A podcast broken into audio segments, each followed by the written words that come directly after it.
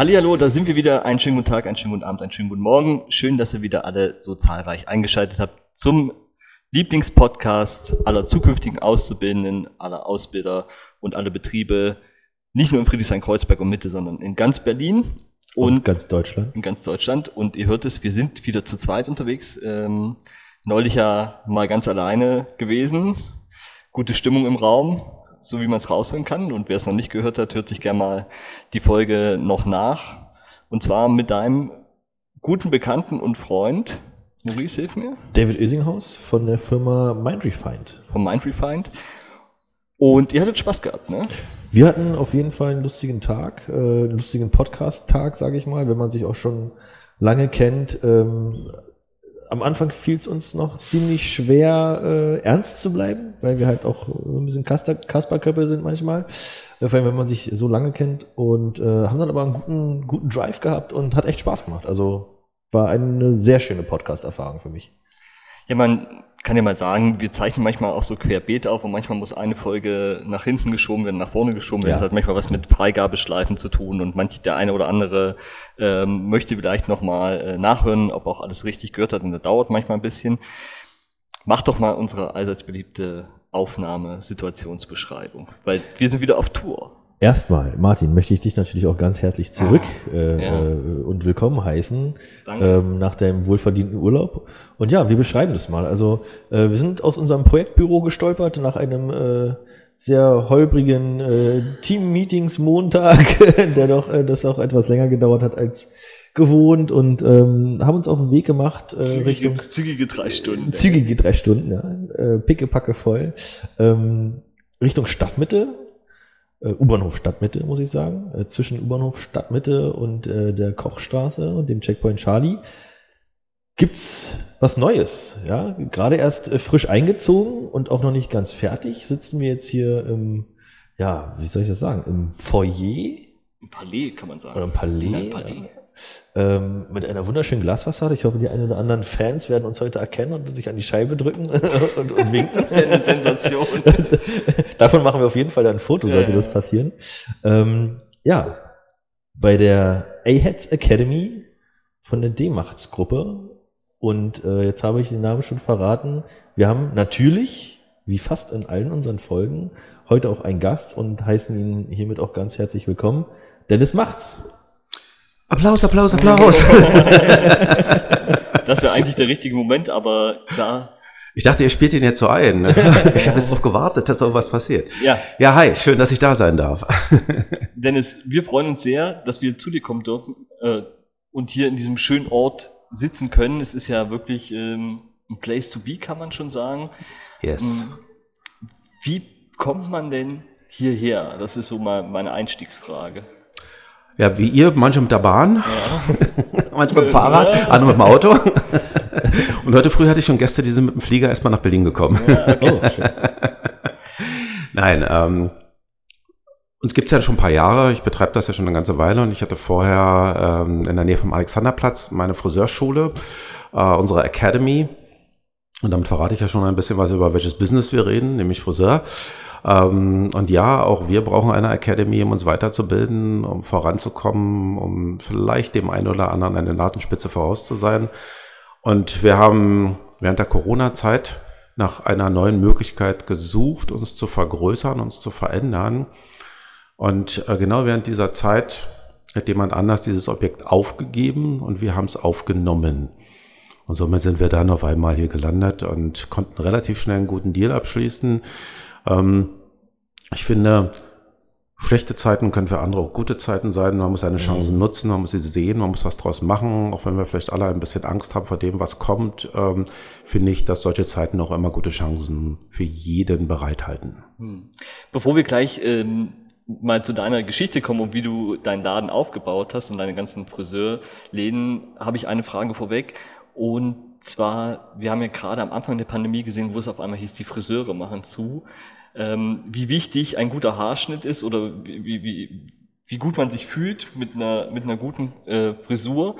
Hat euch diese Zeit oder merkt ihr eine Veränderung bei euren Kunden, dass die Dankbarkeit noch ein bisschen nachhalt? Also Gott sei Dank kann ich zum Friseur gehen und mir die Haare schneiden lassen oder mich hübsch auch machen?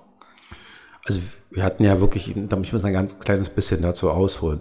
Wir hatten ja selbst während der Pandemie Kunden, die uns exorbitante Summen geboten haben dafür, dass wir während der Pandemie in die Haare schneiden, weil halt die Wichtigkeit mhm. für sie halt da war. Ja. Es gab ja trotzdem viele, die irgendwie in ihrem Job weiterhin präsent sein mussten oder ja. konnten oder durften, wie auch immer, die dann teilweise mal Maskenbildner rangelassen haben, wenn wir mal über Funk und Fernsehen reden. Ich, kann, ich kann diese Leute auch verstehen. Die sagen halt, ich muss jetzt hier irgendwie, ich muss für eine Kamera, ich muss ja gut mhm. aussehen, muss ja irgendwie funktionieren. Teilweise mit Sondergenehmigungen irgendwo hin konnten und da sind wir wirklich hofiert worden dafür. Das hielt auch eine Weile an. Man hat es auch an den letzten Tagen gemerkt. Also unser letzter Kunde ist am letzten Tag frühmorgens um zwei Uhr aus dem Salon raus. Also so lange haben wir haben frühmorgens um acht angefangen und haben abends um zwei Uhr aufgehört. Also es ist gigantisch, weil ja, die uns so die Bude eingerannt sind, wir natürlich auch für jeden noch was tun wollten. Ja. Es gab ein Nachhallen, weil der Ansturm war gigantisch, ähm, nachdem wir wieder aufgemacht haben. Ich glaube, das Hofieren der Branche und ähm, der Personen, die damit zusammenhängen, war, glaube ich, ziemlich groß. Ähm, der Alltag zieht natürlich irgendwann bei allem wieder ein. Das ist so wie zwischenzeitlich mal halt auch das Gesundheitswesen gefeiert worden ist ohne Ende. Man gesagt hat, ihr müsst alle mehr Geld kriegen, es muss alles besser für euch laufen. Das war dann nach drei Monaten auch wieder vergessen. Ähm, das ja. ist leider Gottes so. Ich weiß nicht, ob das eine deutsche Eigenschaft ist, das kann ich jetzt nicht so beurteilen. Dieses schnell mal vergessen, mal kurz sagen, ja, wir müssen jetzt alle und jetzt aber tut was für die Branche und was es so alles gab, freie Partys fürs Gesundheitswesen und I don't know whatever. Also Wahlkampf. richtig. Es ist also auf Deutsch ist wieder eine Normalität eingekehrt. Ähm, das Einzige, was halt wirklich gut ist, dass die Leute halt auch verstehen, dass wir halt nicht mehr, wie es gab ja mal so Zeiten, wo Leute für 10 Euro Haare geschnitten haben, die sind Gott sei Dank vorbei, weil wir müssen uns natürlich nicht wundern, wenn man denn davon gesprochen hat, dass der eine oder andere Kollege vielleicht am Ende der Nahrungskette halt angekommen ist, weil davon kannst du kein Gehalt bezahlen. Wie soll das gehen? Mhm. Bei den Kosten von Miete, Strom, Wasser, Material und so weiter und so fort.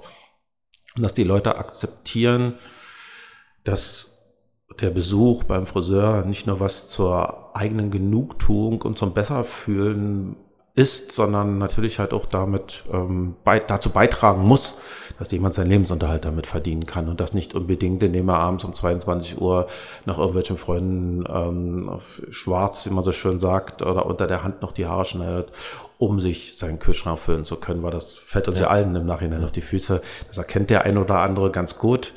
Du bist da, glaube ich, ein gutes Beispiel für jemand, der sagt hat, nee, das kann ich nicht unterstützen, das geht halt nicht. Äh, und die Leute es respektieren, dass halt die Preise sich halt deutlich geändert haben. Und ich glaube, sofern es dazu beiträgt, dass es halt allen etwas besser geht, ist das, glaube ich, halt auch richtig so. Also ich habe mich schon immer gefragt, also ich trage dieses Gefühl, so wie du beschreibst, also wir können es ja nochmal ganz kurz und ich, wir haben manchmal so die Diskussion, diese 10-Euro-Friseure, die du ansprichst, die es ja überall gibt, dieses Cut and Go, wo man, wenn man nur ein bisschen Wirtschaftsverstand hat, eigentlich sofort drauf kommen müsste, dass sich das rechnerisch überhaupt nicht lohnt oder beziehungsweise, dass man seine Kosten davon gar nicht decken kann und irgendwo muss eingespart werden und das ist wahrscheinlich, vermutlich, wir wissen es nicht, äh, bei den Mitarbeitenden und es kann einfach keine gute, keine gute Bezahlung oder keine faire Bezahlung sein. Und jetzt habe ich den Faden gerade verloren, was ich eigentlich sagen wollte. Also du treibst natürlich mit dem einen oder anderen Konzept die Schattenwirtschaft voran. Ja, das muss man okay. ganz klipp und klar so sagen. Es gibt natürlich wie überall halt auch Leute, auch die so ein Konzept recht ehrlich betreiben und sagen halt, okay, wir verzichten auf allen Schnick und Schnack. Es gibt hier wirklich nur das Notwendigste. Es mhm. ist die mhm. einfachste Einrichtung schlechthin. Wir haben die günstigsten Produkte, die du am Markt erwerben kannst, um unsere Preise so weit unten zu halten. Und das Zeitfenster ist sehr, sehr eng gestrickt. Und du musst natürlich mal nicht unbedingt vor dem Vergrößerungsspiegel hängen, um zu gucken, dass vielleicht die ein oder andere Ecke oder das ein oder andere nicht ganz so genaue äh, Vorhandenheit ist. Das versteht sich, glaube ich. Ja.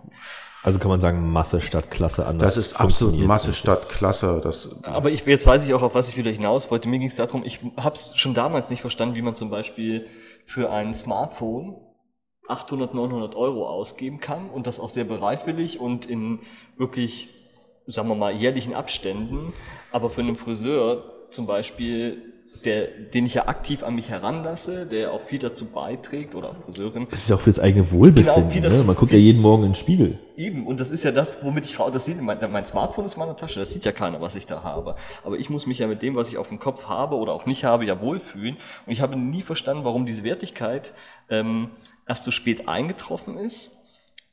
Und ich finde aber als wenn man, wenn man, auch wenn die Pandemie noch nicht vorbei ist, aber wenn man mal einen Strich drunter macht, das ist aber geblieben, dass man diese Wertigkeit ehrlich gesagt mehr spürt und mehr in sich trägt, weil man sagt, okay, das ist wirklich auch wichtig, weil wir alle, ich meine, du kennst die Frisur, ich, mein Bruder hat in der Pandemie geheiratet, auch nur klein und ging nicht groß, und dann gibt's ein Foto von uns, das, das sag ich, ich kann es gar nicht sagen, wie Beetlejuice, wenn man den noch kennt. Du, du, du sahst schon ein bisschen aus wie, wie äh, Aaron Rodgers jetzt. Ja, stimmt. also, und meinst du, dass das bleibt? Also ich, kannst du dir vorstellen, dass das, dass das also ich, also ich kann euch eins sagen, und das zeichnet gerade die Entwicklung halt ab. Ich habe vor, also wir haben immer Bewerbungen gekriegt, das hat immer irgendwo funktioniert, um da vielleicht mal den Aufhänger auf einer ganz anderen Seite zu suchen. Ähm, ich habe dieses Jahr das erste Mal wieder so unfassbar viele Bewerbungen gehabt für, für eine Friseurausbildung, ähm, wie ich schon die ganzen letzten fünf Jahre nicht hatte.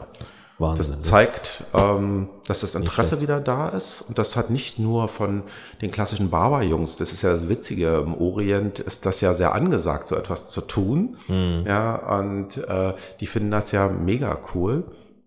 Sondern halt auch ganz viel, ich sag, ich nenne es mal mitteleuropäische Leute, egal ob sie Polen sind, ob es Italiener sind, äh, ob es Kroaten sind oder ob es ähm, Franzosen oder Niederländer, nur mal so aufzuzählen, was so alles da war, aber natürlich auch divers viele Deutsche, die halt sagen halt, ich finde das spannend, ich finde das cool, äh, aber sie suchen sich fast alle ausnahmslos ein hochwertiges Konzept halt aus. Mhm. Und das sind mhm. auch gerade die großen Gewinner der ganzen Geschichte. Denn es gibt ja viele, viele Menschen, die Wert drauf legen und dann halt auch bereit sind, einen gewissen Preis zu bezahlen und zu sagen, okay, es ist mir wert, es ist das Flair, was ich genieße. Ich möchte gerne mal König oder Königin sein für diesen Zeitraum. Es ist ja wie ein bisschen Wellness, ein bisschen Urlaub. Der eine oder andere mag mehr Unterhaltung, der eine oder andere mag wieder weniger Unterhaltung. Das ähm, erschließt sich für jeden selber, der sucht sich dann natürlich auch den passenden halt aus. Jeder weiß es zu schätzen, sich da auch was Gutes mit anzutun, äh, auch eine Wertigkeit in einem Produkt zu haben. Ich glaube, das ist halt auch so ein Denke, die im Kopf gerade passiert. Wir überlegen, was für Produkte nehmen wir, egal ob es das, ob es sich um den Food handelt oder was tun wir uns ins Gesicht oder was tun wir uns auf den Kopf. Letztendlich kommt es ja auf die Kopfhaut. Unsere Haare wollen wir auch noch alle eine Weile behalten mhm. und nicht unter Haus verleiden und halt schnell äh, dünner werdendes mitteleuropäisches Haar kriegen. da war's, da war's wieder. die Volkskrankheit. Nicht so, Maurice. und dahingehend, ja, wird der Trend doch immer mehr dahin gehen. Also wenn ich so meine Kollegen halt anhöre, ja klar, der Barber funktioniert, äh, das läuft halt auch, auch mit einem sehr günstigen Konzept, wenn die Leute bereit sind, halt so nummerziehenderweise ähm, nach zehn Minuten fertig zu sein und sich dann mehr oder weniger vielleicht vom Spur schubsen zu lassen. Ich überziehe das jetzt vielleicht auch ein bisschen. Ja. Ähm, oder ob jemand kommt, hey, komm mal mit rüber in den Platz, was kann ich für dich tun, sich neben dich hinsetzt, mit dir vernünftig darüber redet, was passieren soll. Ähm, und dir ein gutes Gefühl schon beim Champonieren gibt. Aber es ist ja auch, ich glaube, jeder liebt es halt irgendwie da zu liegen und sich halt ordentlich die Haare champonieren zu lassen und dabei eine Runde runterzufahren, abzuspannen und mal so eine halbe Stunde den Rest ähm, der Welt zu vergessen. Und damit geht das ja schon mal los bei der ganzen Geschichte. Und ich glaube, dass das die entscheidenden Faktoren halt sind. Ja. Und wenn das mit dem noch funktioniert, was auf dem Kopf passiert, bist du ja happy. Und damit läufst du als Mann vielleicht drei Wochen mit rum, aber als Frau ja meistens so drei Monate. Sofern es nicht mhm. ganz kurze Haare sind, aber ja. sagen wir mal, die, die Durchschnittsfrau kommt dann alle drei Monate, lässt sich ihre Balayage oder ihre Babylights oder I don't know, ähm, was halt auch immer es sein mag, halt dann neu machen. Und solange sollte es doch möglichst gut aussehen. Und man sollte ja dann auch irgendwie stolz darauf sein, wie man aussieht und nicht der Meinung sein, man muss die ganze Zeit eine Mütze tragen. Das funktioniert einfach ja. nicht ganz. Also für mich war das immer ein Highlight äh, schon, schon in der Kindheit. Äh, ich hätte mir am liebsten nur noch beim Friseur die Haare waschen lassen. Also das war immer toll. Ja. Ja, und es ist grundsätzlich, egal bei welchem Friseur ich war, die Haarwäsche ist grundsätzlich zu kurz. Oder ist doch total geil, völlig entspannt. Es ist, es ist total, es ist total Ich habe den Vorteil, ich habe immer noch nach Stunden. der Haarwäsche noch so eine Kopfmassage dabei. Das ist Mm. im Preis mit im, im Begriff Oh. und das genieße ich auch immer. Und äh, man, Mit manchmal bin ich, ja. ja, ja. Manch, manchmal bin ich auch bereit dafür, äh, wenn die den auch klar, auch Azubis, wenn wir immer, wir sind ja auch ein Ausbildungspodcast, die es dann lernen, dann fragen sie dann vorher auch immer noch, äh, freundlich, ob die Azubine heute mal äh, ran darf und das ist dann immer schön. Und ich, dadurch, dass ich sie auch schon lange kenne in dem Salon, wo ich bin, dann sage ich auch, okay, kannst du gut, bei mir darfst du ruhig ein bisschen fester machen oder mach mal nicht ganz so doll, weil manche sind auch sehr. Du denkst aber noch daran, dass das hier ein Ausbildungspodcast ist. Ran Ja, ja, ja, darf ja, und wir- wir reden- darf wir ein bisschen fester sein. Nee, wir, das wir, ja wir, wir, wir reden von Massagen Richtung. auf den Kopf. wir reden von Massagen auf den Kopf. Und das ist wirklich der schöne Moment. Und dann ist auch diese Stille. Ich bin, ich bin zum Beispiel nicht der Kommunikative. Wir hatten das im Vorgespräch gerade schon. Ich will beim Friseur eher meine Ruhe haben, weil ich es halt einfach genieße und meistens dann, ich gehe tendenziell immer zu spät zum Friseur. Ich bin auch nicht so derjenige, es gibt ja welche, die sehr ambitioniert immer schon Termine fürs nächste Mal machen. Das kann ich überhaupt nicht. Ich denke dann immer, oh, es wird mal Zeit jetzt wieder und dann mache ich dann einen Termin und manchmal ärgere ich mich auch, dass ich dann das in zwei Wochen einen bekomme. Und dann gibt's aber auch die, die gerne reden. Maurice, du bist so einer. Nie. Ich sitze auch beim Taxi nie vorne und unterhalte mich mit dem Taxifahrer. Ja. Das ist äh, ein Gerücht, was über mich kursiert. Das stimmt alles gar nicht. Nein, ich bin äh, natürlich, ich bin der kommunikative Typ. Äh, ich ich äh, rede halt gerne. Ja, Ja. manchmal auch nur, damit die Luft scheppert, aber ich äh, rede gerne. Ja, und ich finde finde es auch mal schön. So, man muss ja als äh, Friseur, Friseurin ja auch so ein Typ Mensch sein, der keine Berührungsängste hat. Und Da kommt ein völlig fremder Mensch rein, du sollst ihm den Kopf waschen, was ja auch schon was, finde ich, sehr Intimes ist so. Du sollst ihm die Haare schneiden, der soll sich danach gut fühlen. Ihm muss es dann, oder ihr muss es dann nachher auch dann gefallen. Also das ist schon, du begibst dich schon sehr direkt in die Komfortzone eines fremden Menschen rein. Und das dann mit einem schönen Gespräch noch zu verbinden, auch ich finde es toll. Ja. Ja. Beim Haare schamponieren, da würde ich allerdings auch dann gerne meine Ruhe haben. Das möchte ich für mich genießen, ja. Aber äh, bis jetzt äh, wurde ich auch maximal gefragt, ob das Wasser zu kalt oder zu warm ist. Ja. Da mache ich dann meistens nur so, hm. Und dann das ist meistens schon das Signal, so, okay, ihm gefällt's, äh, ich kann weiter meinen Job machen, äh, der genießt, der hat die Augen zu. Ach, traumhaft. Haare schamponieren von der Fachfrau, vom Fachmann. Geil. Ich, ich versuche gerade immer die, die bisschen den Bogen auch zu Dennis Geschichte zu kriegen, aber mir fallen auch gerade so viele Fragen ein und das möchte ich vorab, bevor wir dann wirklich dann auch reingehen, äh, zu dir selber, äh, also zu deiner Geschichte dann zu kommen. Wird, bekommt man das in der Ausbildung beigebracht von euch zu sagen, okay, nimm dich jetzt mal zurück oder da kannst du ruhig ein bisschen mehr kommunikativer sein oder lass dir das entwickeln? Darf sich jeder selber entwickeln und muss die Erfahrung selber mitsammeln. Also du kannst ja jeden bis zu einem gewissen Grad verändern oder auch ein bisschen entwickeln. Ähm, aber letztendlich steckt das natürlich drin. In jedem, der ein oder andere ist ein bisschen stiller, ein bisschen leiser und der ein oder andere ist halt ein bisschen forscher äh, und ähm, wie Maurice und redet ohne Punkt und Komma. Also ich kann das ja nicht, mir fällt ja das Reden sehr schwer. Ähm, Ja, merkt man auch. ist auch so ein stiller Typ. Ja, aber total. Und, ähm, aber tatsächlich, ähm, wir haben halt auch ein Kommunikationsseminar bei uns in der Academy, wo wir mit den Leuten auch darüber reden. Ähm, da gibt es eine Einteilung in sechs unterschiedliche Menschentypen. Und über diese sechs, Verzeihung bitte. bitte nicht jetzt sterben, nicht jetzt, Maurice, es ist mein Podcast. Ich gebe mir Mühe, Dennis, ich gebe mir echt Mühe. Über diese sechs unterschiedlichen Menschentypen. Ähm, und da geht es auch um die Herangehensweise, wie gehe ich mit welchem Typ halt um. Und das merkst du eigentlich schon in den ersten Sekunden, was ist das für jemand? Und dann kannst du den relativ schnell einordnen und das lernen auch schon unsere Azubis dann halt, unsere Auszubildenden, wie funktioniert das besser. Und noch so ganz nebenbei, lasst euch immer eher von einem Azubi die Haare schamponieren als von einem Friseur. Weil für einen Friseur ist das schon so, weiß ich nicht, wie für irgendjemand, der permanent mit Technik zu tun hat, dem ist nachher das teuerste Telefon auch vollkommen egal. Und der sieht schon gar nicht mehr diesen Entspannungsfaktor äh, beim Champonieren. Aber für den Azubi ist noch was ganz Besonderes, den Kunden gleich verwöhnen zu dürfen. Und die geben sich deshalb exorbitant viel Mühe, um das halt perfekt zu machen. Also ihr seid immer besser dran. An der so Stelle ist. Also unsere erste, unsere erste Werbung heute äh, in diesem Podcast. Ja. Liebe ZuhörerInnen, lasst euch bei eurem Friseur, Friseurin der, des Vertrauens immer vom Azubi die Haare Absolut. champonieren. Das Die machen das noch Werbung, mit Hingabe. absolut- Richtig, aber absolut, absolut. absolute Lifehack ist das. Das ist geil. Super. Gut zu wissen. Hast du das aufgeschrieben, Martin? Äh, ja, Gut, natürlich. gut. Ich auch. Das ist äh, mit drin. Dennis, lass mal zu dir kommen. Du hast uns äh, ja freundlicherweise ein kleines Briefing zukommen lassen und da steht drinne, dass du seit deinem 23. Lebensjahr selbstständig bist. Aber da kam ja was vorweg.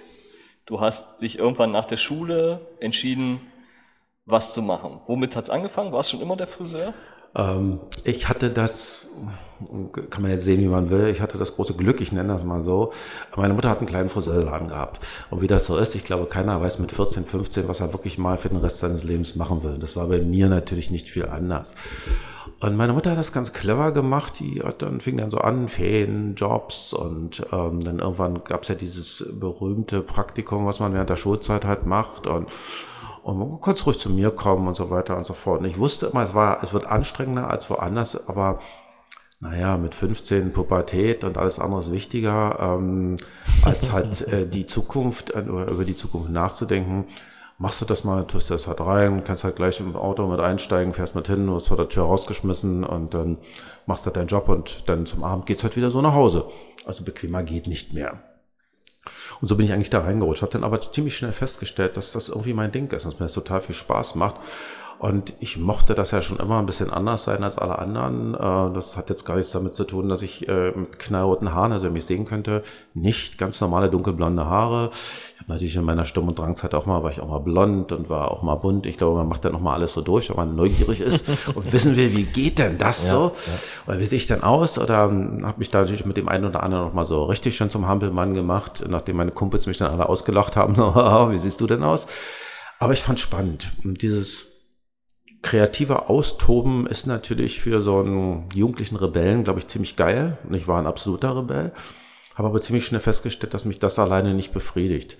Dann bin ich in die Meisterschule gekommen. Leider Gottes ist während dieses Weges äh, meine Mutter gestorben. Äh, und ich musste dann irgendwie zusehen, wie ich weiterkomme, wie ich vorankomme. Und so einer der Wünsche meiner Mutter am Sterbebett. Ähm, da geht es jetzt nicht darum, um jetzt hier das große Weinen hervorzurufen, aber meine Mutter tollster Mensch in meinem Leben, ähm, habe ich ihr versprochen, dass ich diesen Laden dort halt dahin führe, ähm, zu dem, was er vielleicht heute geworden ist. Und habe damals den Laden mit äh, drei Mitarbeitern übernommen und habe dann da versucht, was rauszumachen. Die Mädels waren echt toll. Die haben mich unfassbar unterstützt und Schön. haben mir viel geholfen, so dass ich mich halt, als ich die Möglichkeit hatte, mich zu entwickeln, mit 23 muss ich euch nicht erklären, bin ich noch mhm. weit entfernt, war ich noch weit entfernt von einem Mann äh, und ich war auch noch weit entfernt davon, so wirtschaftlich zu denken. Hatte einen Laden ja. mit Mitarbeitern, die gut gebucht waren, hatte auch Glück dabei. Ich bin ja mal sehr ehrlich mit allem, was ich sage. Äh, aber habe da eben was versucht, was draus zu machen. Und heute sind wir bei zehn Salons und einer Academy. Und das ist eben dann dabei rausgekommen im Laufe der Jahre. Das ist eine spannende Geschichte, dass man und das ist jetzt, glaube ich, auch das zweite Mal, dass wir sowas hören. Äh, ich glaube, bei, bei Patrick Löser war es ja, ja, ähnlich. Die haben ja ähnlich. auch, den, er hat ja auch den, den äh, Hörakustikerladen aufgemacht und dann ist die Mutter ja auch relativ ja, äh, schnell ja. verstorben und dann war hat man auch so ein bisschen die Muse bei ihm, ne, die auch immer hinter ihm stand mit seinen Entscheidungen. Genau, ja, das war bei mir auch so. Genau, und das, mhm. das ist ganz spannend und dann macht man sowas und geht wie du es gerade ja schon sagtest, auch ein bisschen blauäugig rein oder beziehungsweise unwissend, weil man kann es ja, ja unwissend. Ja. Und und macht diesen Laden. Aber du hast ja dich dann entschieden, das weiterzugehen, musst wahrscheinlich auch ein bisschen Lehrgeld bezahlen, wie man soll sagen, ne? dass man äh, auch falsche Entscheidungen trifft oder vielleicht nicht so glückliche Entscheidungen äh, trifft. Aber das bezahlt jeder. Ja, das bezahlt jeder. Aber man hat ja doch äh, als 23-Jähriger dann noch eine andere Verantwortung, weil am Ende, klar hat man drei MitarbeiterInnen, die das auch gut machen, aber verantwortlich warst du ja. Wann hast du dann gemerkt, okay, das läuft gut, ich habe ich hab jetzt, äh, ähm, ich habe meine Fehler gemacht oder Fehler passieren ja immer, aber ich habe, ich weiß jetzt, wo, in welche Richtung ich will. Wann hast du gesagt, okay, ich muss größer werden? Weil du hast ja gerade schon gesagt, zehn Salons insgesamt, die Friseurakademie, man kann es ja kurz mal sagen, 80 MitarbeiterInnen aktuell in Berlin, Brandenburg und in Hamburg. Wann ist die Entscheidung gekommen, ich will wachsen, ich will größer werden? Das ging eigentlich relativ schnell los. Also ich hatte dann nochmal äh, bevor ich die Meisterschule gemacht habe, habe ich mal so eine kleine Auszeit genommen, aber Auszeit dahingehend, dass ich mir mal andere Sachen angeguckt habe und auch mal woanders mhm. gearbeitet habe, aber wirklich auch nur kurz, ähm, weil, ich, weil das zweimal nicht gleich meins war, also nicht annähernd, wenn du halt ein gewisses Level gewöhnt bist, auch ein hohes Level, ja. auch ein hoher Anspruch an dem, was du an Arbeit tust, willst du das natürlich weiterhin machen. Ähm, und dann, ich glaube, mit 26 habe ich mich entschieden, einen Unternehmensberater zu nehmen. Ich dachte, okay, du kannst nicht so schnell so viel nachholen an Wissen, was du machen müsstest, wenn du zehn Stunden im Salon stehst. Ähm, dann bist du abends nicht mehr so in der Lage, äh, dir noch Bücher durchzulesen oder weiß der Geier, dir sonst was noch reinzuziehen, um halt das Wissen zu erlangen. Habe mir einen Unternehmensberater genommen, habe da auch eine gute Wahl getroffen über eine sehr, sehr gute Freundin. Jutta, ich danke dir heute noch dafür. Ähm, eine gute Berliner Freundin, die drei Salons in Berlin hat, hatte und die sagte, Dennis, mach das so und so. Ähm, ich habe gute Erfahrungen mit denen gebracht, die haben mir nochmal ein bisschen Rüstzeug für mein Leben mitgegeben als Unternehmer, was ja noch was anderes hat ist. Und mhm. die haben mich auch menschlich runder gemacht und wissender gemacht.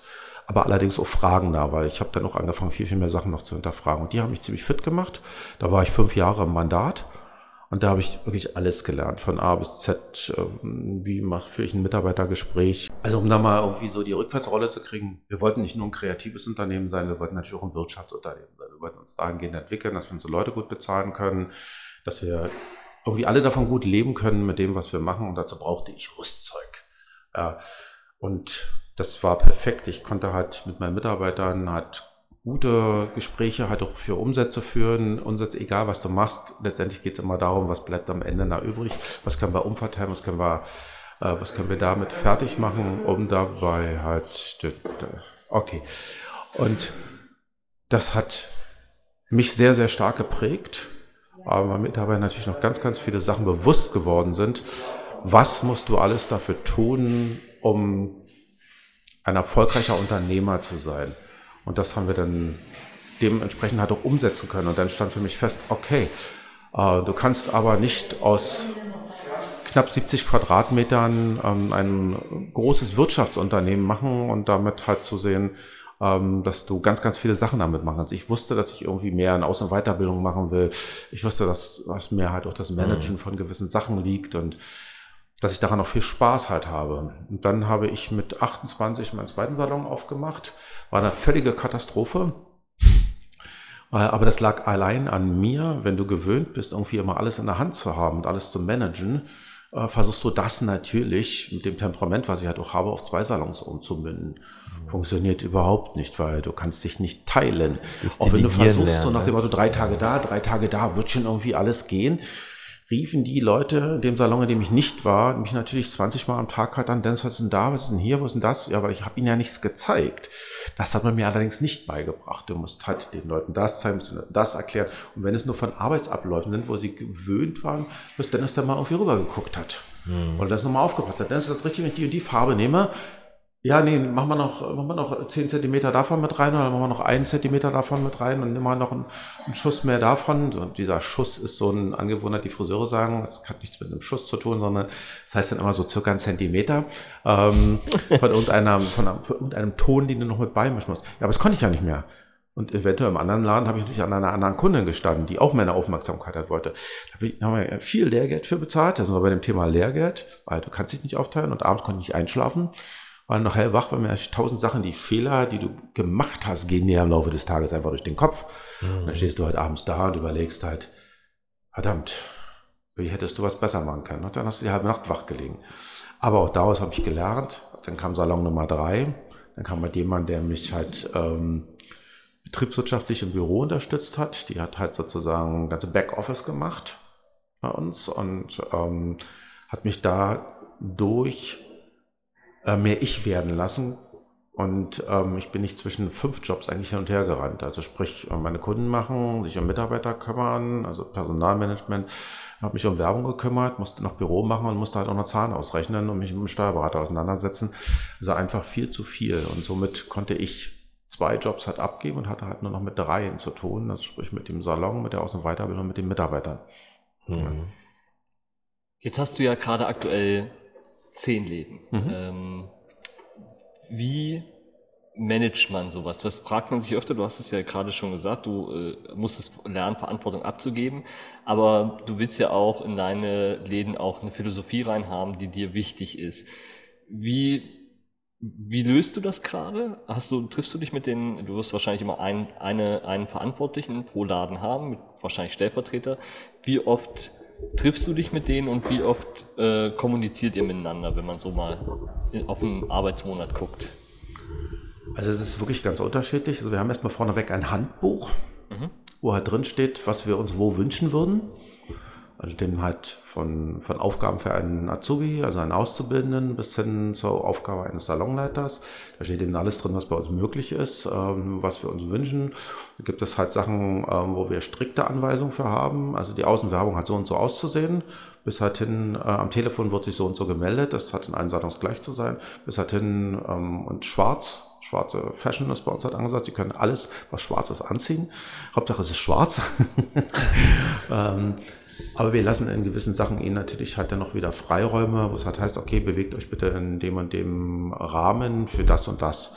Damit ist eine ganze Menge vorgegeben. Dann gibt es natürlich unterschiedliche Konzepte. Entweder machen Leute mit mir einen Salon zusammen als Geschäftspartner. Mhm. Ähm, da gibt es dann sogenannte Partnermeetings die entweder telefonisch via Zoom oder je nachdem, was so angesagt ist, oder eben äh, mit regelmäßigen Treffen halt eben stattfinden. Oder es gibt halt eben die Geschichte mit meinen Salonleitern, mit denen treffe ich mich halt einmal im Monat und einmal in der Woche telefonieren wir. Mhm. Ja, und ich versuche sie zu stärken, ich versuche sie darauf hinzuweisen, was äh, ich sehe, was vielleicht gerade schief läuft, was macht ihr dafür, das und das Problem taucht gerade auf wo finden wir die Lösung? Und ich möchte immer, dass Sie die Lösung finden, nicht, dass ich die Lösung finde, weil nur so kann ich Sie natürlich halt auch irgendwo in eine Pflicht nehmen, aber auf der anderen Seite Ihnen natürlich halt auch die Möglichkeit äh, geben, sich zu entwickeln, weil ich, ich kann nicht irgendetwas sagen. erwarten von jemand, der keine Entwicklungsmöglichkeiten hat und sich auch nicht weiterentwickeln kann. Ganz, ganz aus meiner Sicht machen ganz, ganz viele den großen Fehler, dass sie halt immer alles vorgeben, nicht loslassen können und den Leuten nicht die Chance geben, ähm, sich weiterzuentwickeln, voranzukommen, vorwärtszukommen, weiterzukommen. Und deshalb verlassen, glaube ich, auch ganz viele äh, die, die Firma. Es, selbst ein Auszubildender, der merkt, er kann sich nicht entwickeln, wird, sagt halt, macht mir keinen Spaß. Mhm. Und darüber müssen Unternehmer nachdenken. Warum ist das so? Es gibt immer einen Grund, das ist nicht, weil die Generation schlecht ist, sondern weil wir als Unternehmer schlecht sind, die Leute so zu binden oder in Sachen schmackhaft zu machen. Andere Generationen, andere Möglichkeiten, andere Herangehensweisen. Und so ist es mit großen wie mit kleinen Mitarbeitern. Und die müssen geformt werden. Vor ungefähr 21 Jahren, wo ich in die Ausbildung gegangen bin, war es immer noch so, der, der Duktus bleibt nicht in dem Laden, wenn du deine Ausbildung ähm, fertig hast, sondern geh in die Welt, weil einmal Auszubildender, immer Auszubildender. Und das ist, das hat sich, das hat sich in vielen Bereichen verstetigt, aber das ist ja gerade das, was du sagst. Das ist genau das, was es ja nicht ist, sondern man muss dann auch nach der Ausbildung starke Perspektive geben und du hast ja natürlich ein unternehmerisches Interesse daran, auch die Leute, die du auszubildest, äh, bei dir zu halten. Du hast schon gesagt, es gibt die Handbücher, die ihr habt. Gibt es auch, ähm, da können wir mal den, den Schwenk in die Ausbildung machen, wenn jetzt wer erfolgreich die Ausbildung abgeschlossen hat. Gibt es eine Übernahmegarantie, äh, Anführungszeichen, oder versuchst du schon den Großteil deiner Auszubildenden auch bei dir zu halten? Ja, also versuchen wir tatsächlich, wir bilden für uns aus, nicht für den Markt, sondern für uns. Ähm, du fängst bei uns wirklich als Assistent halt an, nee, eigentlich als Azubi an.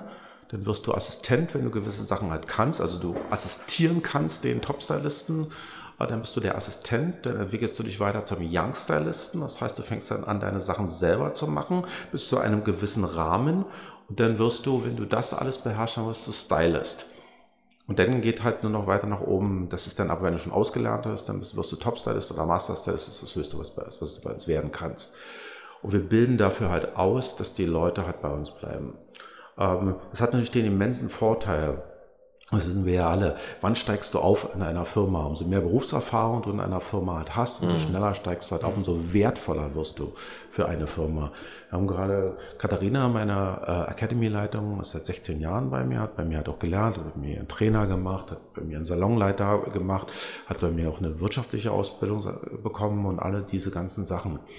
Ähm, und wir haben gerade Jahresgespräch gehabt, wie es für sie weitergeht. Und hat so ein paar Wünsche geäußert. Und dazu müsste sich, ich habe zwei Firmen. Einmal ist die, die Academy als Ausbildungsfirma und einmal die Salons, das ist dann die Group. Und sie würde gerne mehr eine Academy machen, ähm, weil sie sagt hat, ich, wir haben so viel zu tun, Dennis, ich habe nicht so viel Zeit noch für andere Sachen. Ich würde gerne einen Salontag weniger nehmen, den würde ich lieber äh, in der Academy verbringen, weil wir mhm. dort noch so viele Sachen machen müssen und so weiter und so fort. Also mein Problem ist, wenn ich jetzt in die Academy, in die Firma wechsle, eine andere Firma, werden mir dann meine Berufsjahre nicht mehr anerkannt bei dir, weil die haben ja eine Wertigkeit. Mhm. Selbst auch mal bei Gehen. Also wenn sie oh. geht aus der Firma, hat das mhm. ja eine Wertigkeit. Das vergessen alle. Wenn sie alle zwei, drei Jahre auch was Neues machen, haben sie keinen Wert.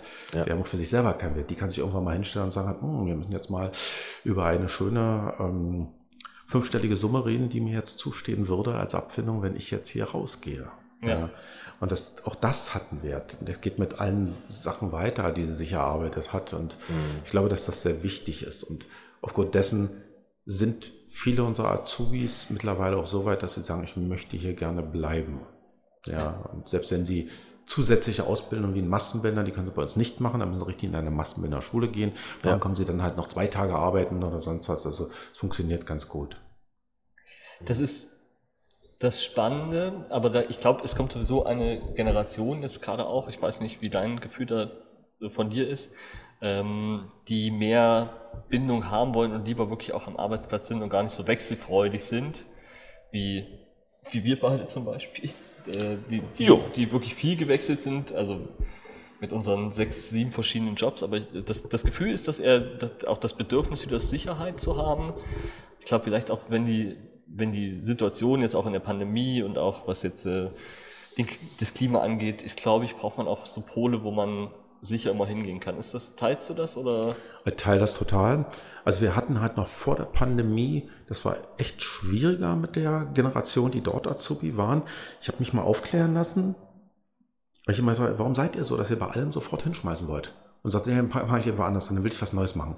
Aber du konntest ja Du musst mit jedem ein ernsthaftes Gespräch, konntest du nicht mal so schnell führen. Und du sagst, mhm. na du, das funktioniert so nicht, das musst du anders machen. Und die waren eben sofort eingeschnappt. War gleich die Flinte, Flinte ins Korn geworfen. die Flinte ins Korn schmeißen, aufgeben. Ja, wenn dem das nicht passt, was ich mache, dann gehe ich irgendwo anders mal gucken, vielleicht passt dem das. Aber das sieht ja irgendwann nicht mehr gut aus in der Vita. Und irgendwann, mhm. also ich würde keinen einstellen, der äh, innerhalb von fünf Jahren schon sechs Arbeitgeber halt hatte. Ja. Und jetzt mal irgendeinen Zeit, ich würde ich wirklich nicht einstellen, weil das, ich denke, okay, dann bin ich jetzt hier der Sechste, wenn ich zu dem einmal Piep sage, ist der halt weg.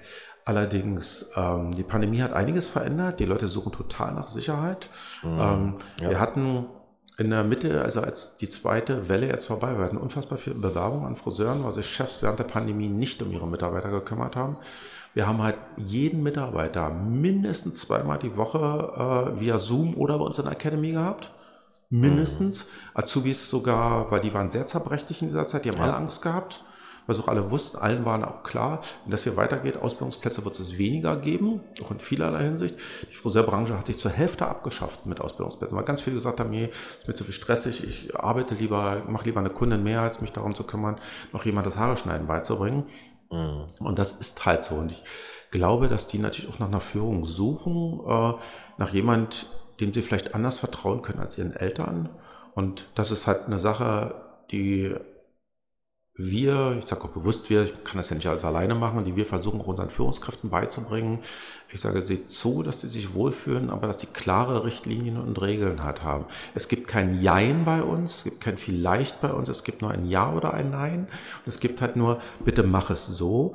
Ähm, wenn du es nicht hinkriegst, lass uns darüber reden, warum es so ist. Was können wir dafür tun, um dir zu helfen, dass du es so hinkriegst. Mhm. Also andere Wege gibt es nicht. Ja, und wenn wir feststellen, wir haben uns gerade von jemand getrennt, wo wir festgestellt haben, ein Azubi, dass der wird nie Friseur werden. Der wird es einfach nicht werden. Ja. So, weil ähm, ihm fehlt die Liebe zum Detail. Ähm, er findet das Ganze witzig, weil er ist so ein totaler Künstler, aber ich glaube, der ist in einem anderen künstlerischen Bereich deutlich besser aufgehoben. Mhm. Das Witzige war, wir haben da gestanden, hat mich erst angeguckt, dann kullerten erst die Tränen und ich sage, es gibt keinen Grund zu weinen. Es geht nicht gegen dich als Person. Es geht darüber, vielleicht uns beinahe eine Entscheidung abzunehmen, darüber nachzudenken, dass, also du kriegst so viel Kritik, weil so viele Sachen vielleicht nicht ausreichend funktionieren, aber du musst, dir muss doch auch klar sein, dass du auch andere Menschen damit unglücklich machst mit dem, was du tust. Und letztendlich am Abend bist du nicht befriedigt und nicht zufrieden mit dem, was passiert. Also sollten wir darüber reden, ob es überhaupt dein Job ist, Friseur zu sein. Ja. Dann haben wir da gestanden, hat er mich zum Schluss umarmt und sagt, Dennis, danke für dieses ehrliche Gespräch. Er ist strahlend rausgegangen, ich habe ihn gerade gekündigt, der ist strahlend rausgegangen, hat sich bei allen Mitarbeitern bedankt, verabschiedet und sagte, ja, ich freue mich, dass ich halt auch immer noch herkommen kann. Ich sage, ja, natürlich kannst du herkommen. Es hat nichts mit dir als Person zu tun. Es hat einfach nur damit was zu tun. Dir fehlt das Rüstzeug, um ein guter Friseur zu werden. Das ist mhm. irgendwie, ähm, weiß nicht, ich werde kein Jockey werden. Dafür bin ich viel zu groß. Ich bin 1,85 groß und wiege 92 Kilo. Ich, jedes Pferd wird sich quälen. Ich habe nicht das Rüstzeug dafür, um ein guter Jockey zu sein. Ja, äh, das funktioniert halt nicht. Und ich glaube, dass das der Umgang mit den Menschen und das Führen zum Erfolg das unfassbar Wichtige ist und das Entscheidende. Und wenn du das schon anfängst mit jemandem zu machen, der 16, 17 ist, ich habe einen Azubi genommen, Karl, Karl hat mit 15 Manns angefangen. Ich habe mich gesträubt, den, ich wollte nämlich mal einen Praktikumsplatz nehmen. Karl ist so geil. Ja, ist so ein Knaller. Sagen. Der hat ganz, ganz viele Fehler, Schwächen. Aber ja, ich weiß, wie ich mit 15, 16 war. Das ist aber mittlerweile 16 geworden. Mhm. Alle, wir lieben alle Karl. Wir müssen viel mit ihm arbeiten. Aber er ist so unfassbar dankbar, ähm, dass wir uns die Zeit nehmen. Der guckt nie auf die Uhr.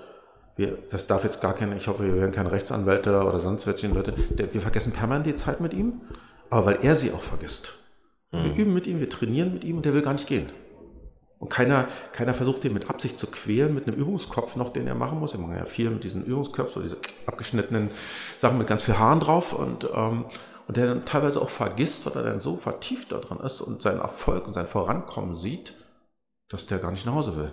Und wir meinen, oh verdammt, ey, du musst schon längst raus sein, du bist noch nicht volljährig. Mach bloß ganz schnell, dass du wieder wegkommst. Ja, Gott sei Dank, aber ich hatte mit seinem Vater halt auch gesprochen, er sagte, was ist denn, dein Vater ist halt selbstständig und sagte, es ist dann halt so, wenn es ihm gut tut, dann bin ich der Letzte, der das Guttun aushebeln will. Ja. Mhm.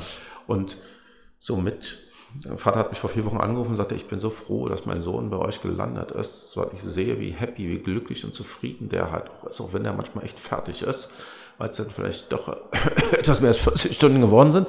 Ähm, äh, hat ja keiner gehört. Ja. Es, es, gibt so viele Cards in der Firma, das weiß man so. Ja. Aber jetzt ganz im Ernst, letztendlich, wenn wir etwas machen, was uns Spaß bereitet, was uns befriedigt, was uns voranbringt und wo wir ähm, sozusagen einen inneren Durchmarsch mit haben, ja, dann machen wir es doch gern. Ja. Das ist äh, genau das, ähm, was äh, David letzte Woche auch gesagt hat. Ähm, er macht ja nun mittlerweile, wer die Folge noch nicht gehört hat, äh, hört mal rein. Ähm, mittlerweile so drei Jobs als Selbstständiger, als Co-Founder, als äh, äh Teil oder Teil, Teilhaber eines anderes Unternehmens und noch nebenbei als, Zertifizierer. So, da habe ich ihn auch gefragt, wie, wie, wie machst du das alles? Und er hat gesagt, wenn man etwas macht aus Leidenschaft, dann ist es, man sieht es irgendwann nicht mehr als Job an, Richtig, sondern genau es, so ist, ist es ist etwas, was einem Spaß macht. Und wenn Absolut. man einmal, und ich glaube, das ist vielleicht auch, also da habe ich auch letzte Woche schon zugegeben, das war bei mir ähm, bis jetzt noch nie so zu 100 Prozent der Fall, dass ich sage, jetzt ist bei mir die Flamme an und jetzt weiß ich, jetzt, jetzt geht das ab wie ein Zäpfchen, das wird zum Selbstläufer und ob ich da jetzt 40 oder 60 Stunden die Woche arbeite, spielt keine Rolle, weil ich es einfach gerne mache. Und äh, das spricht ja dafür was, was du sagst, wenn ein Azubi schon selbst die Zeit vergisst und nicht auf die Uhr guckt, oh, wann kann ich denn endlich gehen? Dann hat man, glaube ich, auch den richtigen, den richtigen Typ und den richtigen Ansatz da. Und äh, das äh, spricht natürlich für euch und eure Ausbildung. Also es ist super, wenn man, ja.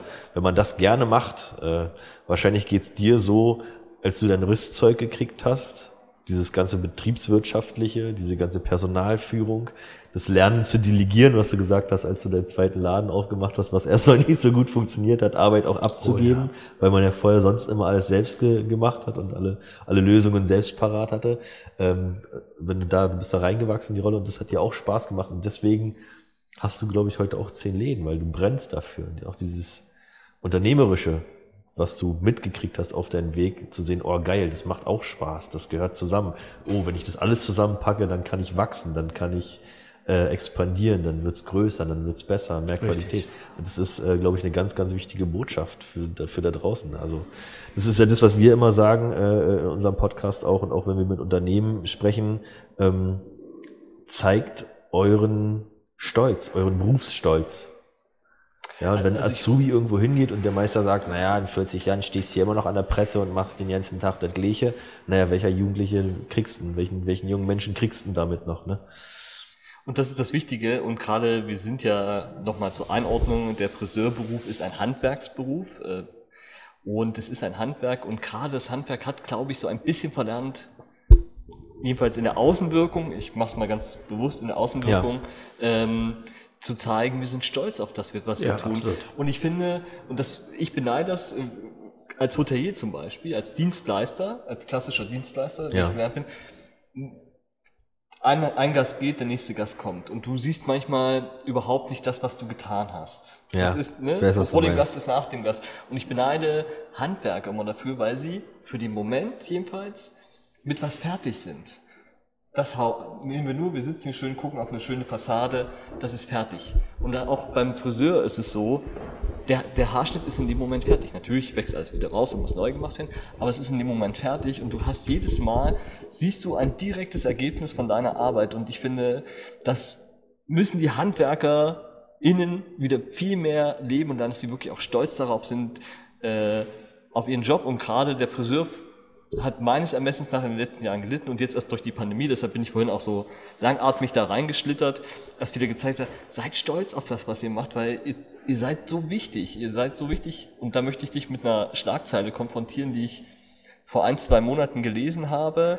Wir werden in Zukunft, also ich zitiere jetzt mal hoffentlich richtig, aber es war so im, im Kontext ungefähr, wir werden in Zukunft ganz andere Berufe haben, wo wir wirklich Schwierigkeiten haben, Termine zu bekommen. Und die Aussage des Schreibers war Ärzte im klassischen Sinne. Und dann haben sie die Berufe aufgezählt. Da war auf Platz zwei der Elektroinstallateur und auf Platz drei war schon der Friseur. Wir werden uns in Zukunft über Friseurtermine streiten müssen und werden froh sein, dass wir alle halbe Jahre einen Termin bekommen. Wie siehst du das denn? Jetzt hast du gesagt, gut, die, die Pandemie hat dir ein paar mehr Bewerber reingeschickt gespült, aber wir kommen ja auch aus den Jahren des Mangels, gerade, oder wir kommen auch in Jahre des Mangels, gerade auf Fachkräfte bezogen. Ähm, was sind deine Prognose? Werden wir in Zukunft mehr um unseren Friseurtermin kämpfen müssen? Es wird definitiv halt auch so sein. Ich glaube, dass sich das ganz, ganz stark daran entwickeln wird. Äh, der Friseur wird schon ein, ein gewisses Luxusniveau erreichen für die Leute, die jetzt irgendwas Tolles halt haben wollen. Das wird absolut so passieren. Ja, war auch natürlich auch jetzt, die Leute haben sich damit abgefunden, dass es halt weniger gibt, ähm, sind aber gar nicht so bereit, so viel dafür zu tun, dass es wieder mehr gibt.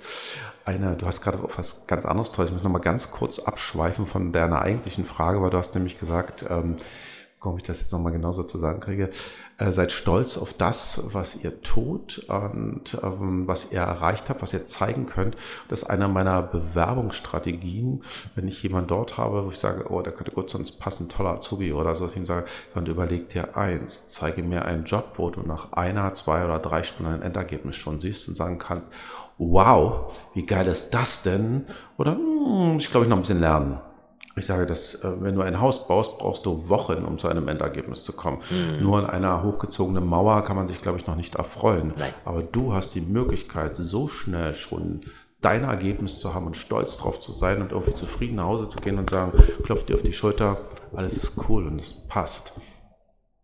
Und ja, ich glaube definitiv, dass das Handwerk ganz schön gewinnen wird Deshalb machen sich, glaube ich, mittlerweile viele Handwerksbetriebe relativ wenig Gedanken und sagen halt, wir haben gerade genügend Aufträge, es wird funktionieren. Das Blöde ist, dass natürlich ganz viele dieser Handwerksbetriebe ähm, ältere Chefs haben, die sagen, was in zehn Jahren ist es mir egal, deshalb bilde ich nicht aus, deshalb kümmere ich mich auch gar nicht darum, deshalb mache ich mir vielleicht auch nicht die Arbeit, einen ich formuliere das, jetzt, ich hoffe, dass ich politisch korrekt jetzt bin, dass ich einen jungen Flüchtling halt nehme dem vielleicht die Chance gebe, sich zu entwickeln. Weil da sind teilweise echt tolle Menschen und da ist ja nicht nur so, dass wir hier problembehaftet sind mit den Leuten. Es gibt mit Sicherheit auch ein paar Sachen, die sind verbesserungsbedürftig, da wollen wir, glaube ich, auch nicht drüber reden. Äh, aber die sind ja, glaube ich, in anderen Nationalitäten, inklusive der, äh, ich sage mal, normal deutschen Nationalitäten natürlich auch so, dass es überall so ein paar Problemfälle gibt. Aber wir haben so tolle Jungs, die aus Syrien, aus dem Irak, aus Afghanistan gekommen sind und bei uns mhm. einen exorbitant guten Job machen, sich für nichts zu fein sind und ähm, Gas geben, weil sie sich entwickeln möchten, weil sie die Chance nutzen wollen, um voranzukommen. Ja, es ist mhm. aufgrund der sprachlichen Barriere eine andere Aufgabe. Es ist auch die Aufgabe, sie natürlich irgendwo in einen mitteleuropäischen Bereich einzubringen, ihnen Werte zu vermitteln, die in dem Land, in dem sie sind, das trifft ja dann nicht nur uns, in Frankreich, das trifft Italien, das trifft sonst den. Und überall gibt es ja so ein paar Werteverschiebungen, die vielleicht anders dort sind. Wir müssen ja. eben zusehen, dass sie das erreichen, dass sie halt verstehen, warum sind Deutsche so oder in Deutschland aufgewachsene. Das können ja Polen, Russen, Türken oder sonst was sein. Ich kenne einige Türken, die sind deutscher als ich äh, von ihren Einstellungen. ähm, also das eine oder andere, ich, so, ich nehme es nicht so genau mit der Pünktlichkeit. Äh, das äh, haben, ich habe einen türkischen Freund, der ist immer zehn Minuten zu früh da. Ich sage mal, hey Dennis, du kommst schon wieder zu spät. Ich sage aber doch nur 10 Minuten. Ja, aber ich warte schon 20 Minuten. Du kannst dafür, dass du 10 Minuten zu früh da bist. ja, ich sage, meine Fresse, ey, kann man als Orientale Deutscher sein als ich? Ja. ja, aber ich, ich glaube, dass, da, da wird uns was fehlen. Und da können wir uns auf der anderen Seite natürlich nicht beklagen.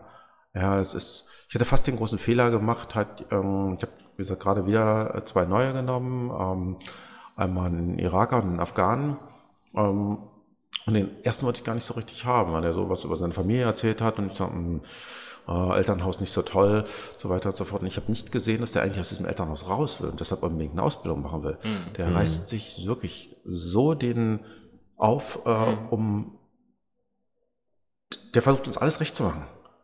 Also ist, ich habe noch nie einen, einen orientalischen Jungen erlebt, der so reinlich ist, der wirklich, das ist unfassbar. Mhm. Die Mädels lassen nur mal irgendwas fallen, dann räumt er das, springt der schon, räumt das halt weg. Also auch so umsichtig und so ein liebenswerter, freundlicher Mensch. Also können sie wirklich viele eine Scheibe von abschneiden. Aber man muss den Willen haben, den Leuten die Chance zu geben, mit ihnen zu arbeiten, sich halt hinzustellen. Und Ausbildung ist so unfassbar wichtig. Und ich kann es ja immer wieder nur sagen, Maurice hatte uns ja halt auch jemand gesendet, ähm, äh, vietnamesischer Herkunft, ähm, schwierige Eltern, schwieriges Elternhaus, schwierige Verhältnisse. Ist mittlerweile Vorzeige Azubi bei uns, wirklich Vorzeige Azubi und die hatten wirklich echte Probleme gehabt. Soweit Vorzeige Azubi, ähm, dass das ZDF darf ich das überhaupt sagen? Ja klar, natürlich darf ich sagen. An sie herangetreten ist, weil sie in der Schule nur Einsen hat. Ah, wow. Ähm, ob sie sie einen Tag begleiten dürfen. Die ist von der Schule, sind drei Azubis vorgeschlagen worden, wovon zwei von uns waren. Tja, Witzigerweise einmal vietnamesisches, äh, vietnamesische Wurzeln, das andere ukrainische Wurzeln. Ja, also damit will ich nicht sagen, dass alles andere, was hier nicht aufgewachsen ist, halt doof ist, sondern ich würde damit einfach nur sagen, wenn man will, geht alles. Ich würde das insofern noch erweitern. Ich habe ähm, diese Integration immer also im Arbeitskontext auch ein Stück weit immer so verstanden. Und das ist das, was ich in, in der Zeit im Hotel gelernt habe. Da ist ja Integration, läuft ja schon lange. Die, du hast Menschen aus der ganzen Welt, aus Afrika, aus dem, aus dem Orient, aus äh, Mittelost, aus Nahost, wo sie auch immer herkommen, aus Asien und so weiter. Aber die Aufgabe ist immer die gleiche. Die Aufgabe ist immer, den Gast zufriedenzustellen und ein gutes Erlebnis zu schaffen. So wie es beim Friseur ja auch ähnlich ist. Du willst eine, erst zum einen Absolut. schaffst du ja eine Atmosphäre und das Ziel ist, ihn mit einem guten Gefühl und auch mit einem guten Haarschnitt oder was auch immer gerade gemacht wurde, äh, zu entlassen oder wieder herausgehen zu lassen. Und ich glaube, wenn die Aufgabe klar ist und wenn man dafür brennt, dann ist ähm, Integration, egal wo sie herkommen, auch überhaupt gar nicht so ein großes Thema, Richtig. weil man, man, man geht komplett in eine Richtung und wenn, wenn die Richtung klar ist, ist es auch immer ein bisschen einfacher, ähm, miteinander umzugehen und dann gibt es natürlich Sprachbarrieren, wie du sagst, die müssen aufgelöst werden. Da gibt es ja auch viele Initiativen, die dabei unterstützen und das muss vielleicht auch noch vertieft gemacht werden und, und weiter ausgebaut werden.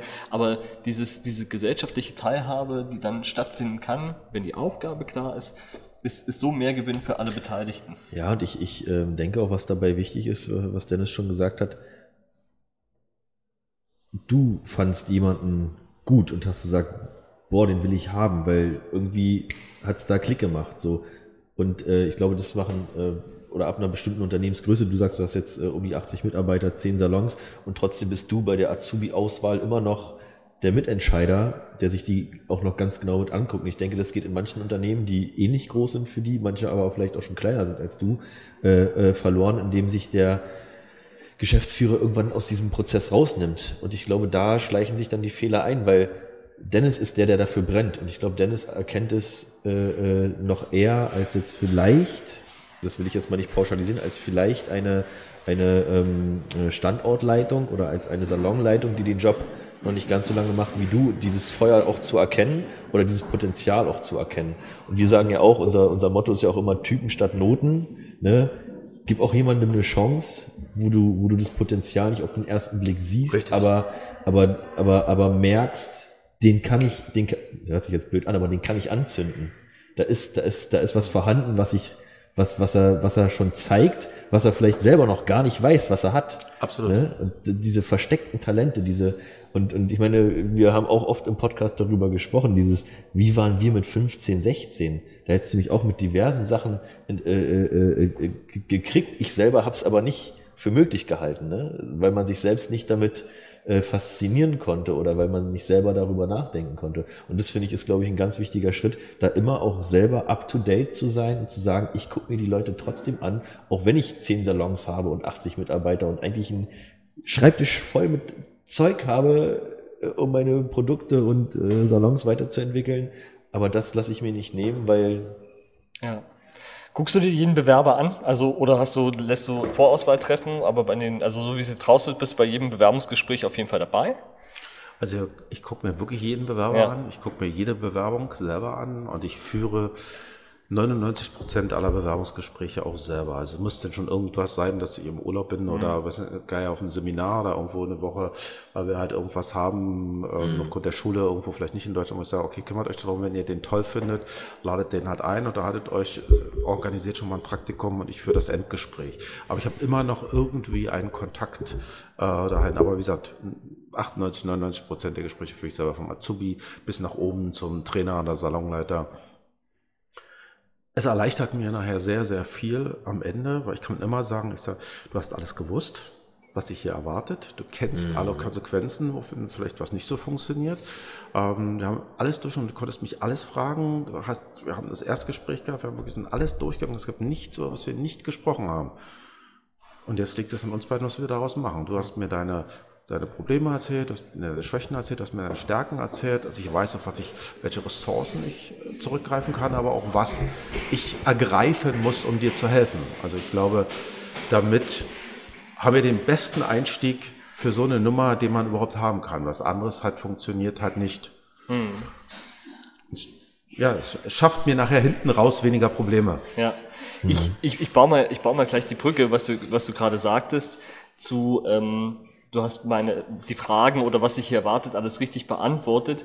Und ich mache jetzt einen kurzen Sprung, Themenwechsel. Wenn du ein General wärst, würde man, wärst du mit Orden und Prämierung voll gehangen. Und ich mache mal einen kurzen Auszug, was du uns äh, hier gegeben hast und lese mal zu. Du bist mehrfacher Gewinner in unterschiedlichen Kategorien der German, des, des German Hard Wrestling Awards sowie international Color Zoom Awards. Dann bist du unter anderem ähm, noch in Los Angeles mit, also mit, mit der Marke wahrscheinlich Transmade in Berlin unterwegs, Los Angeles, Las Vegas, in Rio, in Moskau und London wenn man sowas, sowas, das ist ja nicht nur, was man, wo man auch aktiv ist, sondern äh, das, aber da muss man ja erstmal hinkommen. Wie kam es zu der Entscheidung, dich wirklich so global zu präsentieren oder zu sagen, okay, ich habe hier eine Mannschaft, mit der ich das auf jeden Fall machen kann? Und wie gewinnt man denn dann solche Preise auch? Also wie, wie geht das vonstatten? Indem du die Besten hast. Ja, okay. genau. Ja. Indem du nur die Besten hast. Ja, du hast es gerade, du hast gerade das Wichtigste gesagt. Du hast eine Mannschaft dafür. Ähm, mhm. Das ist eben so, du, das, wir kommen immer wieder auf dasselbe. Du formst die Menschen um dich darum. Ähm, man sagt ja immer, Menschen finden sich. Das ist auch wirklich so. Ja. Äh, und dein Job ist es natürlich halt so zu sehen, dass wenn du Menschen dich finden oder du sie findest, dass du rausfilterst, ob sie mit dir einen Weg zusammengehen können. Dieser Weg kann fünf Jahre sein, der kann 15 Jahre sein, es kann 25 Jahre sein. I don't know whatever. Das, keiner weiß, wie lang dieser Weg sein wird.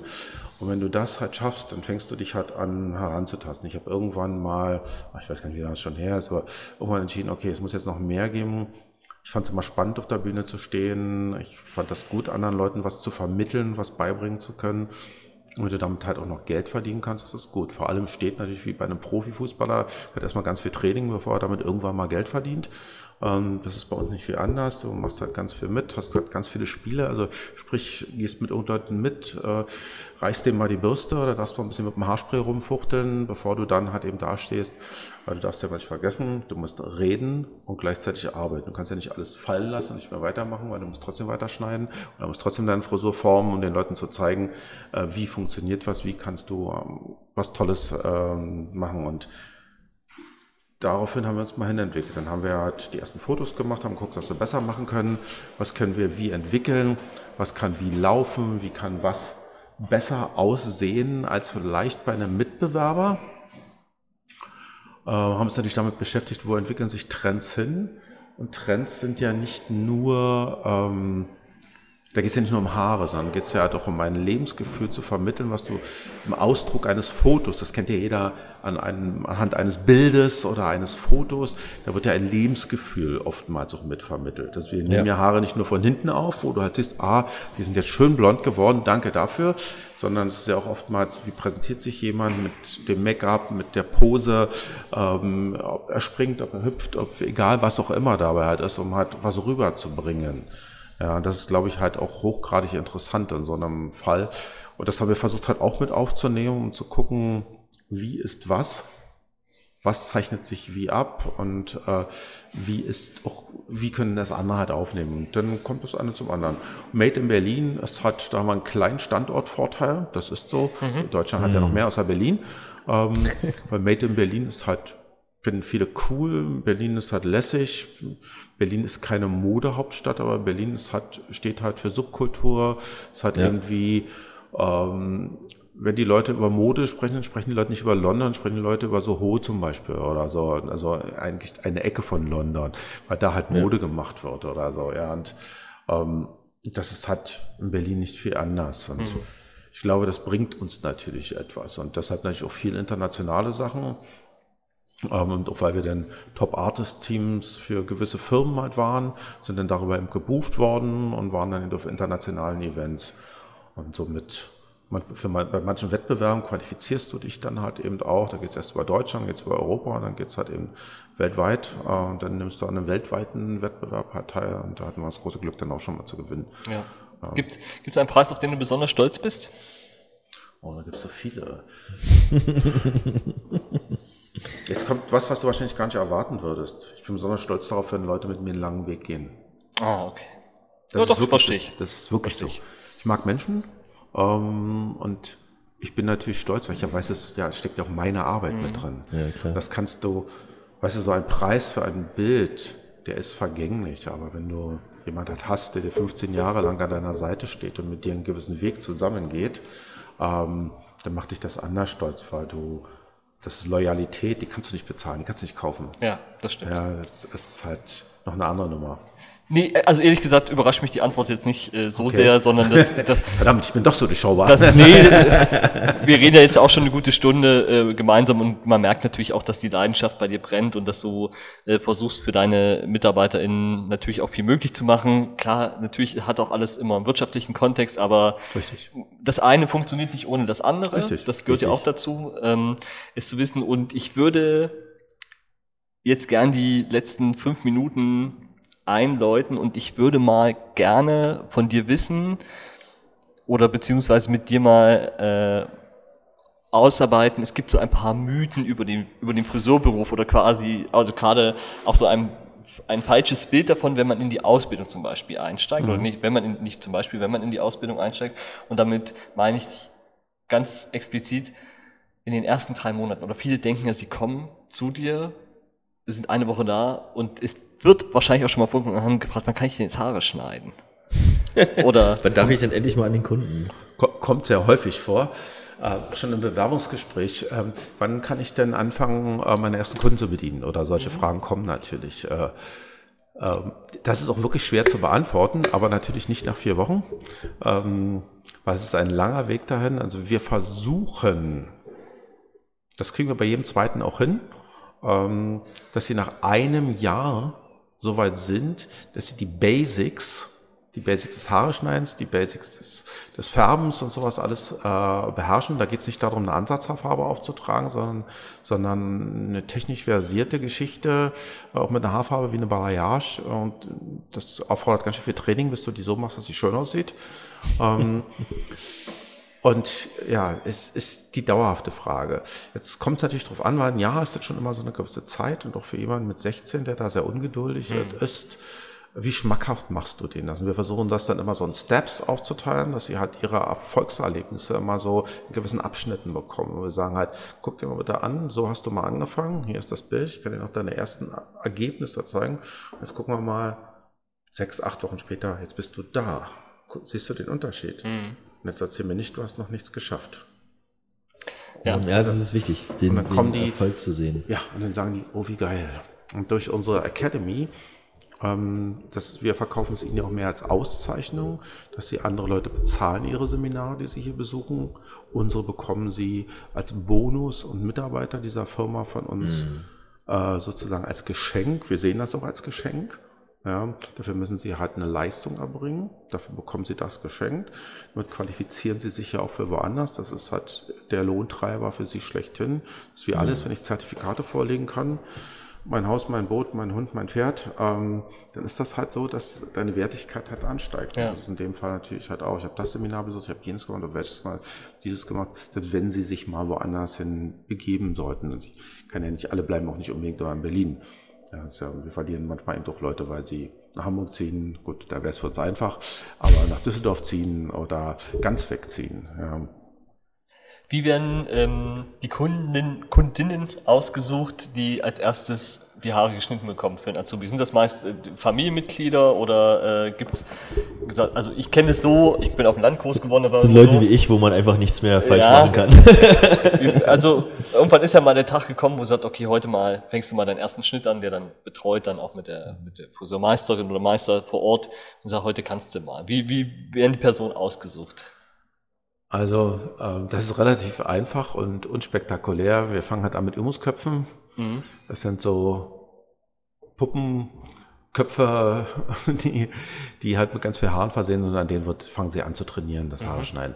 Und wenn das für, von einem Ausbilder für gut befunden wird, dann geht es halt los. Und jetzt seh mal zu, ist die Mutti, den Bruder, den Schwester, ja, okay. den Vati, ja. die Freundin, den Kumpel, was auch immer alles anschleppst und dann wird halt massiv Werbung betrieben. Wenn das dann immer besser funktioniert, also meistens läuft es wirklich so, dann geht's halt los. Es gibt so diverse Portale, äh, wo sich halt auch ähm, Kunden drum bewerben, Modell zu sein. Ah, okay. Ja, ähm, in den, gibt da so klassische Facebook-Gruppen für oder halt äh, selbst bei eBay Kleinanzeigen kannst du halt reinschreiben, hey, bin Friseurauszubildender, äh, beherrsche schon die Basic-Techniken, möchte die halt noch zeitlich verbessern, äh, wer hat Bock auf einen gratis Haarschnitt. Mhm. Und dann kommen die halt eben zu uns und dann kriegen sie halt ein gratis Langhaarschnitt ähm, der dann halt unter, wie du so schön sagtest, Betreuung.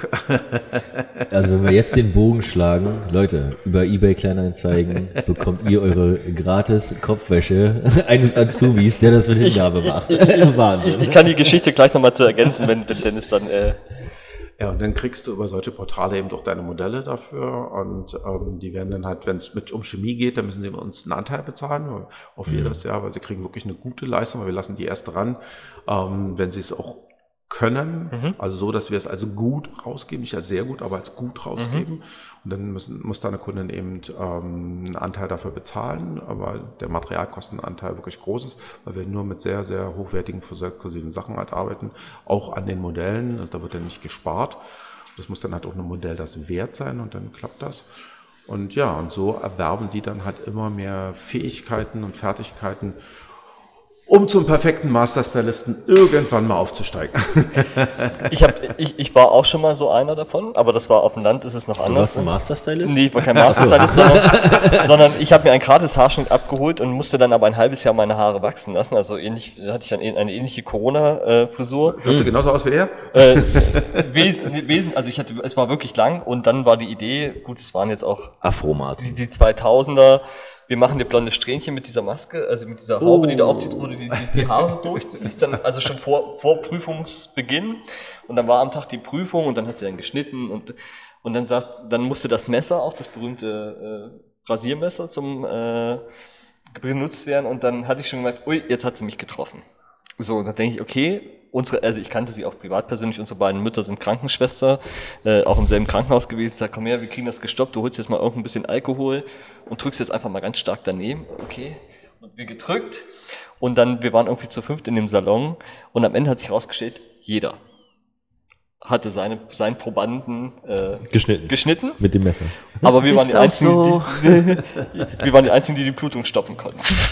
einer Oh, das ist- das einer musste wirklich mit, mit ins Krankenhaus, weil sie auch wirklich fies das Ohr erwischt haben und da blutet es ja extrem. Also ich muss auch ganz ehrlich sagen, ähm, gerade hier oben, äh, äh, wo man die Ohren sauber schneidet, hier oben dieses Stück, wenn du da auch mit der, mit, das macht man ja manchmal auch mit, noch mit so einem kleinen Rasierer, und wenn du da nur ein ganz, das ist ein winzig kleiner Cut, den man selber gar nicht merkt, aber dann merkst du es, wie es dir hinterm Ohr runter, das ist ganz, ganz, ich glaube, das ist eine der, der fiesesten Stellen, oder? Hinterm Ohr und am Ohr. Absolut, absolut. Also kann ich auch ein Lied von singen. Ähm, mein Kumpel Stefan hatte eine zwei Jahre ältere Schwester, die so unfassbar hübsch war. Und wir haben immer alle da gestanden, haben die Maler angeschmachtet, ey, wirklich bildschön. Ganz relativ kurze Haare. Und der brachte die mal, oh, meine Schwester, kannst du mal die Haare schneiden, Modell und so weiter und so fort. Und ich schon, oh mein Gott, die Granate bei mir auf dem Stuhl. Und was soll pa- mir, natürlich passiert es mir in dem Moment, ich habe noch niemand vorher ins Ohr geschnitten, der habe ich ins Ohr Natürlich. geschnitten. Und es hörte nicht auf zu bluten. Und ich stand da mit einem Taschentuch nach dem anderen und versuchte das zum Stillen zu bringen. Die Panik wurde immer größer. Warst wahrscheinlich selbst röter als die Du, ich Taschentücher. hab wirklich, mein Kopf war so knallrot und ich habe nur gedacht, ey, den kannst du nie wieder über den Weg laufen. Zu dem Kumpel gehst du nie wieder nach Hause. Wenn du die siehst und die jedes Mal anfängt, dich auszulachen, weil du dir ins Ohr geschnitten hast. Hat sie allerdings nicht getan. Aber wir haben dann irgendwann auch mal die Blutung zum Stoppen gekriegt. Aber sind das, sind das, äh, das die, die, die, sagen, wir, wir nennen es jetzt mal, dieser Schnitt ins Ohr, das ist ja auch eine Sache, die passiert dir doch auch nach, nach Jahren irgendwann mal wieder, oder? Kann Also auch mal passieren, ja. Aber es ist wirklich ähm, bei Azubis fast, ähm, das ist so genauso wie Azubis schneiden sich auch immer ganz schlimm an die Finger, gerade wenn es darum geht, so gewisse Slice-Techniken, da nimmst du die Schere von oben und schneidest eigentlich fast zwischen die, in den Zwischenraum der Finger. ja. Und das musst du ziemlich geschickt machen, damit du dir nicht daran schneidest und die rutschen natürlich schnell mal mit der Spitze an. Scheren sind scharf und dann futsch. Also da gab es schon den einen oder anderen, der mal genäht werden musste. Das kann ich mir vorstellen. Also, das ist vielleicht nicht das würdige Ende und es soll noch nicht sein. Wir müssen ein besseres, würdiges Ende Genau.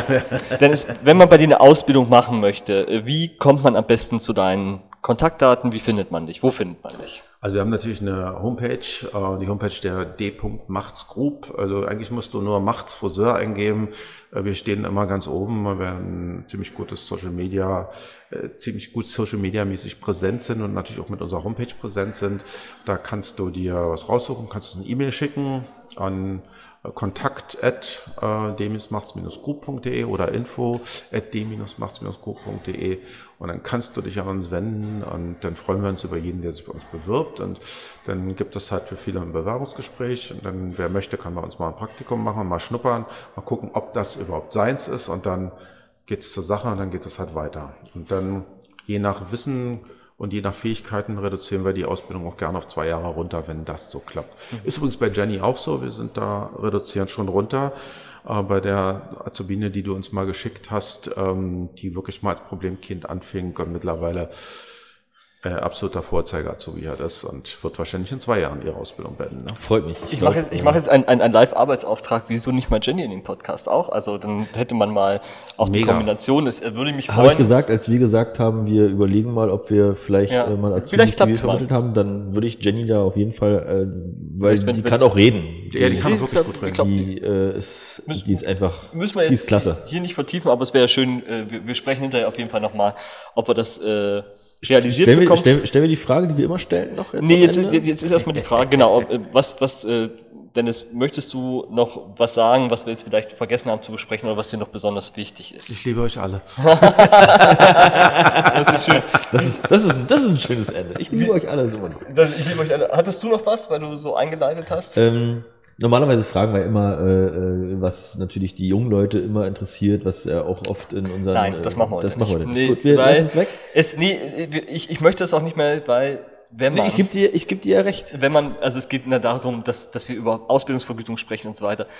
Ehrlich gesagt bin ich dem Thema ein bisschen äh, leid, außer Dennis hat jetzt gesagt, ich habe jetzt besondere Benefits, die ich jetzt loswerden will. Aber erstmal geht es doch darum, und gerade in der Ausbildung, fang doch mal mit was an. Du lernst, ist das das Richtige für dich? Wir haben jetzt so viel über Leidenschaft, über Intention gesprochen. Deshalb Wenn du es möchtest, kannst du es noch sagen, ansonsten würde ich es heute einfach mal raus. Ich bin da ganz bei dir, weil ich äh, lerne es ja äh, parallel auch gerade bei uns in der Meisterschule. Mir würde schon noch Geld. was dazu einfallen. ja, Ge Geld sollte nicht die, die Motivation sein, weil es ist eine extrinsische, die beste Motivation, um im Leben voranzukommen, ist die innere. Ähm, aber Dennis, du, du hast noch was. Du hast Hau- ja eigentlich hau's gerade mit dem angefangen, mit dem ich halt auch äh, mich einschließen wollte. Ja, ja, ja, Geld ist nicht unwichtig, überhaupt gar keine Frage. Aber ich glaube, wenn du eine Ausbildung machst, vielleicht mehr Geld dafür verdienst und danach wieder abbrichst, weil dann nochmal was Neues anfängst, dann bist du vielleicht schon bei sechs Jahren, die du dann gelernt Ja. hast, dann könntest du auch gleich damit anfangen, mit dem, wo deine Leidenschaft dran hängt. Und wenn du, egal welchen Job du machst, mit einer Leidenschaft dahinter stehst, wirst du aufsteigen, wirst du vorwärts kommen, wirst du weiterkommen, wirst dich selber damit glücklich machen. Und wir wissen alle, was einen glücklich macht, das macht man mit Leidenschaft und damit verdient man dann auch sein Geld. Ja, genau. das ist ein Kreislauf. Das ist so, es schließt sich, egal wo lang du läufst, es wird sich immer wieder schließen, wenn das so rum funktioniert. Klar. Und damit wir Geld bekommen und damit wir diesen Podcast machen können, wird das Projekt Schule Betriebe interaktiv gefördert als Jobstarter Plus Projekt aus Mitteln des Bundesministeriums für Bildung und Forschung und des Europäischen Sozialfonds. Schule Betriebe interaktiv wird realisiert vom Friedrichshain-Kreuzberger Unternehmerverein in einer super freundlichen Kooperation mit unseren Freunden vom Wirtschaftskreis Mitte. So sieht es aus. Dennis, zum Schluss das Motto, was du uns mitgegeben hast, was ich hier als wirklich allerletztes Wort für den Podcast nutzen will. Die Erfolge der D-Machts Group sind nicht allein die erlebten er Ereignisse, sondern die Menschen, die es gestalten. Ich glaube, damit ist alles gesagt. Macht's gut, Freunde. Danke euch. Dennis, genau, vielen Dank und auch von mir eine schöne Woche. Bleibt gesund in diesen turbulenten Zeiten. Bis bald und tschüss. Tschüss.